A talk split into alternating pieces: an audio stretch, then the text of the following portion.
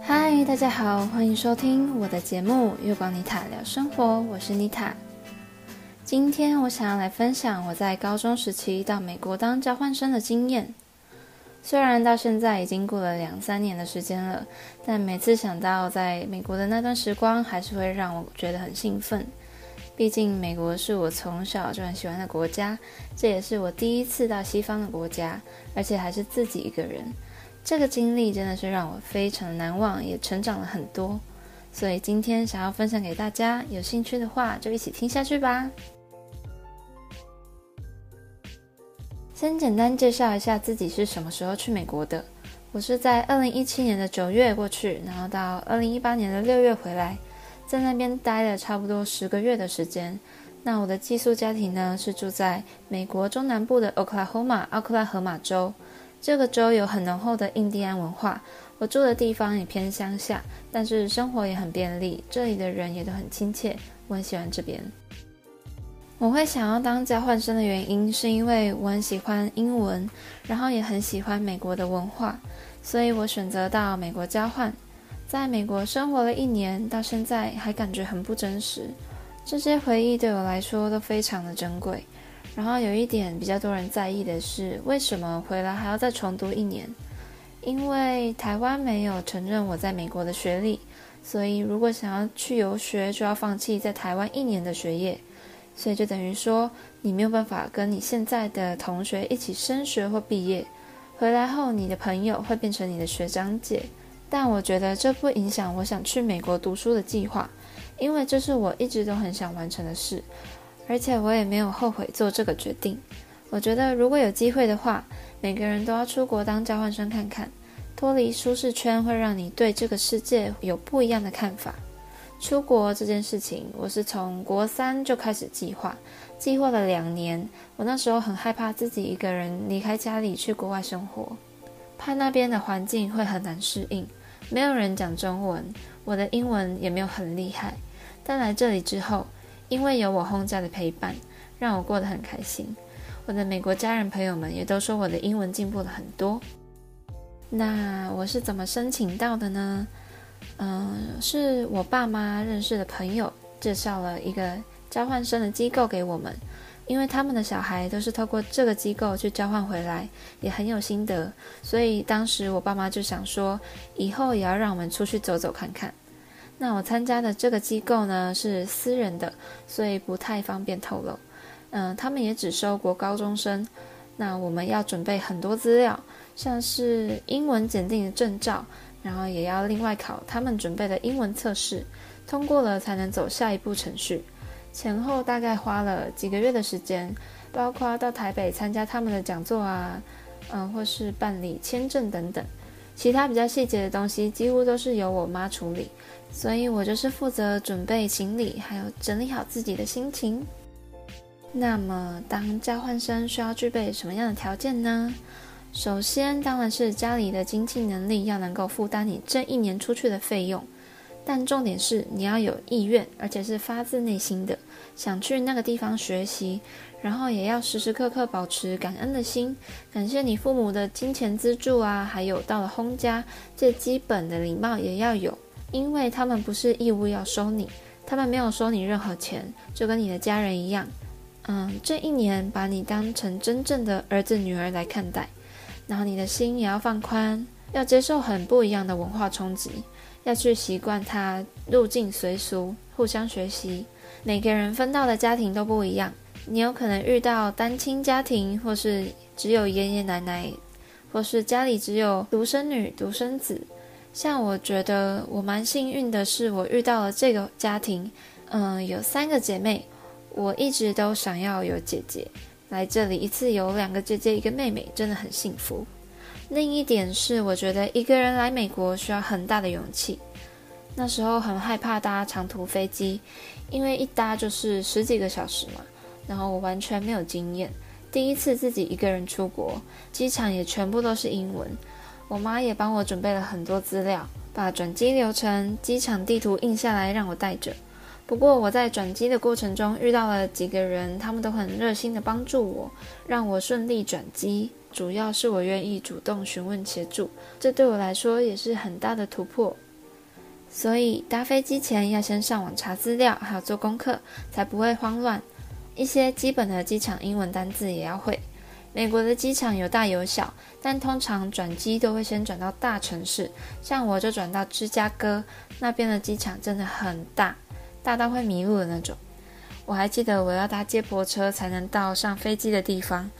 我在美国的这段期间，真的转了很多次的飞机，因为我在游学的时候，还有到加州旅游，那也是我在美国很难忘的回忆。等等，再跟你们分享。那接下来要进入重点了，就是分享我在寄宿家庭的生活。我们都简称寄宿家庭为 home 家。我还记得我一下飞机到大厅的时候，就看到我的 home 家还有地区代表，他们拿着写有我的英文名字，还有他们自己做的海报迎接我。真的超级可爱，我一见到他们就感觉像失散已久的家人一样。他们也对我很好，我也带了很多台湾的纪念品送给他们。我很喜欢他们的家庭气氛，嗯，他们家有养一只狗狗，非常可爱。我不管到哪里都很受大家的照顾，所以我过没多久就适应那边的生活。但我来到这里大概过了两三个礼拜，就开始有一些水土不服的症状，像是感冒啊、过敏或呕吐。虽然交换生都会有医疗保险，但美国的医疗费还是很贵，所以我比较常吃成药。台湾的健保真的非常优质呢。再来要介绍我在那边的高中生活。我去美国最期待的就是体验他们的高中生活了。到了那边，完全就是跟美国影集里的学校一样，有黄色的校园巴士，还有每个学生都有的专属置物柜。帅哥也都在篮球队跟美式足球队，而漂亮的女生呢，则是都在啦啦队。那我则是跟随我们家的二姐还有妹妹，加入了他们的乐队。他们的乐队非常特别，不是坐在室内，而是每天早上都要带着乐器出现在学校足球场的 marching band 行进乐队。行进乐队里又包含了乐器队，英文叫做 color guard。乐器队呢，就是一种类似舞蹈的娱乐，拿着旗子表演。很多人都会把乐器队跟仪队搞混，嗯、但乐器队跟乐队是一起游行表演比赛。然后夏天是 Color Guard，冬天则变成 Winter Guard。嗯，因为美国在冬天到春天的气温非常寒冷，所以没有办法长时间待在外面，所以一律都是改在室内进行。不过甩旗队也会有冬天的比赛，所以我们就会着重在甩旗跟舞蹈方面做训练。先大概解释到这里，不知道你们有没有听懂？如果还是听不太懂的话，可以上网查。因为这种乐队几乎每个学校都有，所以他们的比赛也办得很频繁。YouTube 也能找到我们比赛的影片。我是真的很庆幸可以参加这个社团，要不是因为我的轰姐跟 home 妹，那我可能都不会接触到 Marching Band。参加乐队真的让我的高中生活变得很丰富，虽然我也有因为跟不上大家而让自己有压力的时候，因为我是第一次接触甩旗，而且我第一次拿到旗子的时候，真的觉得超级重，拿着旗子跳舞根本就是不可能的事。但没想到我会对甩旗越来越有兴趣，老师们也都说我进步很多，有时候比赛还让我 solo 或是把我排在中间的位置。真的非常感谢他们的指导。我还记得我们团有一次到德州参加全国比赛，然后我们还在那边顺便玩了一个礼拜的时间。因为那时候接近万圣节，所以我们走在游乐园的路上都会有工作人员扮鬼出来吓人。我真的差点被吓死，因为他们真的扮得非常逼真。可是我又很想要玩游乐设施，所以就是我在路上都提心吊胆的走。另外，我们也去了很多当地知名的景点。后来，我们也在比赛中拿到了其中一个组的第一名，这真的是很难忘的回忆。除了乐器队，我也有参加合唱团，然后也是常常出去比赛。现在想想，我那时候真的是很忙很忙。不过，我因为参加了合唱团，然后找到我最好的朋友，然后也因为他认识了更多人，那我们到现在还有在联络。我觉得美国高中非常着重在学生的兴趣还有才艺，上学的时间也很短，可能是为了让学生有更多的时间参与社团。那学校也常常举办才艺竞赛，还有体育的比赛，还有大家最期待的毕业舞会，我也有机会参与，真的是太喜欢了。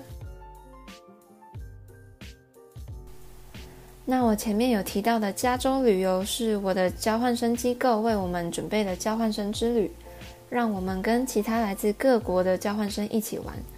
他们总共帮我们安排了五个地区的行程，像是夏威夷、纽约、佛罗里达州，还有西南部的国家公园等等。